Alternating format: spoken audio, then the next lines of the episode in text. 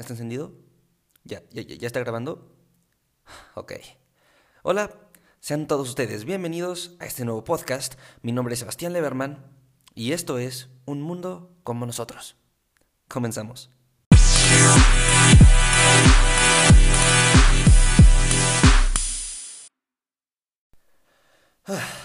Bueno, primero que nada quiero dar las gracias por darle play, por dedicarme este tiempo. Eh, me gusta tener la oportunidad de platicar con algunos que estén dispuestos a escuchar como tú. Eh, bueno, tengo que admitir que estoy algo nervioso. Es la primera vez que hago eh, esto, es mi primer episodio de mi primer podcast. Entonces sí, soy algo principiante en esto. Em, estos podcasts, esta serie de episodios, los voy a subir en la plataforma anchor.fm. Esta plataforma me permite grabar podcast muy fácilmente y subirlos a todas las plataformas disponibles. no me juzguen, me gustan las cosas simples y esto está muy simple. No se crean, también ya he grabado esto como 10 veces. Ah, pero bueno, ah, me presento, me llamo Sebastián Leverman. Sé que es algo raro, no, no soy extranjero. Bueno, depende de dónde me escuches, ¿verdad? Y bueno, mis amigos más cercanos me llaman Coco. Y tú que me dedicas este tiempo y que me prestas tu atención, pues eso es lo que hace un amigo, así que siéntete en, total confianza y libertad de llamarme Coco o, o como quieras, o como te guste más. Pero bueno, vayamos al punto. Coco, ¿por qué hiciste un mundo como nosotros? ¿Por qué creaste este podcast? ¿Cuál es tu visión? ¿Cuál es tu misión? ¿Cuál es tu intención de hacerlo? Bueno, para responder esta pregunta hay que irnos unos meses atrás. Yo estaba navegando en Facebook y me encontré con esta publicación que trae una serie de fotos del calentamiento global, de los osos polares, de las focas siendo golpeadas, eh, maltrato animal, ¿no? Eh, el rinoceronte sin sus cuernos, eh, los animales de circo, en fin. Ahora se escucha normal, pero cuando lo ves por primera vez, sí te, sí te sorprende, sí, sí, sí te llega. Y no supe qué hacer además de solo darle like y compartirlo, sentí que eso no era suficiente. Vaya, sí sé que hay que reciclar, hay que reciclar nuestras botellas de plástico que usamos, no hay que usar popote porque eso mata las tortuguitas y plantar árboles. Dan oxígeno, se ven bonitos y dan sombra. ¿Qué más quieres? Ay, no nos olvidemos de los paneles solares, esos son muy importantes también. Pero podemos hacer más cosas, podemos informarnos. Porque yo quiero hacer más, quiero en serio informarme de este tema, porque yo no sé nada. Y yo sé que hay gente allá afuera que tiene esa misma intención de hacer algo por este planeta. No quiero sonar cursi de salvar el mundo y lo que quieras, pero sí que hay gente que quiere aportar su granito de arena. Por eso creé un mundo como nosotros, para que aquí podamos investigar de los diferentes problemas que hay y descubrir las distintas soluciones que hay. Pero bueno, para que este episodio no solo se quede en la introducción de lo que se va a tratar todo este podcast, eh, quiero empezar con el primer tema. Árboles de Navidad. Me parece acorde al momento que ya van este, una semana y media, dos, dos semanas desde que fue Navidad. Entonces, sí se me hace muy acorde. La duda del árbol de Navidad es que, a ver, si te quieres comprar un árbol de Navidad, tenemos de dos sopas. O comprarte uno artificial o comprarte uno natural. ¿Cuál ayuda más al ambiente? ¿Cuál no tanto? ¿Cuál le ayuda a tu bolsillo? Entonces, veamos. Artificial. Es un poco más barato. Eh, no suele tirar basura. Y lo puedes ocupar más veces, ¿no? Más años porque se puede guardar y reutilizar, que, eso es algo muy eco-friendly.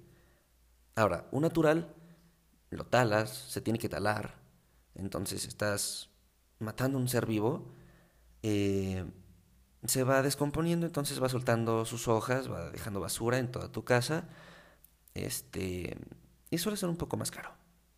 Aparte solo lo puedes ocupar una vez, Así como te lo pinto, tú dices, ah, perfecto, un artificial. Hasta es más amigable con el ambiente y es más barato. Pero si investigamos un poco más, Veamos, los árboles de Navidad naturales se cultivan en zonas especializadas. No los encuentran nada más en la cartera de la carretera, los compraron en zonas especializadas. Estos árboles se cortan cuando llegan a la edad de 5 a 10 años. Así que por 5 a 10 años están convirtiendo el dióxido de carbono en oxígeno. Eso es un punto a favor. Ahora sí, suelen ser un poco más caros y frágiles.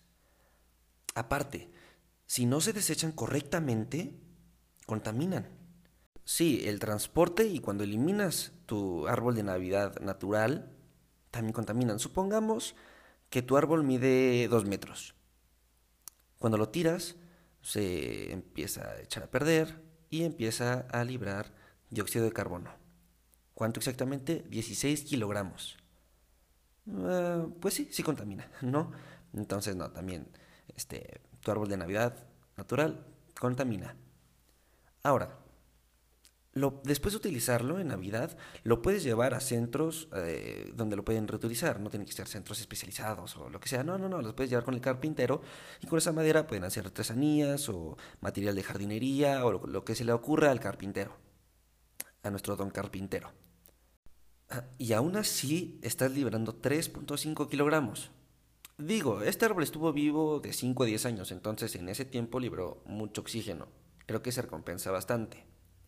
Ahora vámonos del lado de los artificiales. Recordemos que para fabricar uno de estos se usó mucho plástico y también se contaminó. Es decir, este árbol es puro plástico. Entonces cuando lo tiras a la basura, contaminas 40 kilogramos de dióxido de carbono. Esto sí es bastante. Ahora, ¿qué quiero decir? ¿Que no hay que comprar árboles artificiales? Ok, si tú tienes un árbol artificial, no te sientas mal. Yo también tengo un árbol artificial. Sí, verás, esta información la saqué hace dos días, hace dos días y medio. Entonces, en mi casa, tu casa, en la sala, hay un árbol sintético, un árbol artificial. Así que no te sientas mal si tú también tienes uno. Esta información, todo lo que te estoy contando, eh, está basado en, en sitios confiables, eh, científicos, que lo avalan. O sea, no te estoy contando pura porquería. Entonces puedes estar tranquilo. Ahora, ¿qué vamos a hacer con este árbol artificial? Ok, lo que yo voy a hacer, y te lo recomiendo mucho si tú también tienes un árbol artificial, es usarlo 12 veces. Porque por más veces que lo uses vas a contaminar 40 kilogramos de dióxido de carbono. Ahora, si en esos 12 años tú ocuparas eh, en cada año un árbol natural, si lo sumas esos 3.5, si lo multiplicas por 12, estás contaminando 42 kilogramos. Entonces, si tu plan es usar un árbol de Navidad 12 años, te conviene más usar uno artificial porque contamina un poco menos.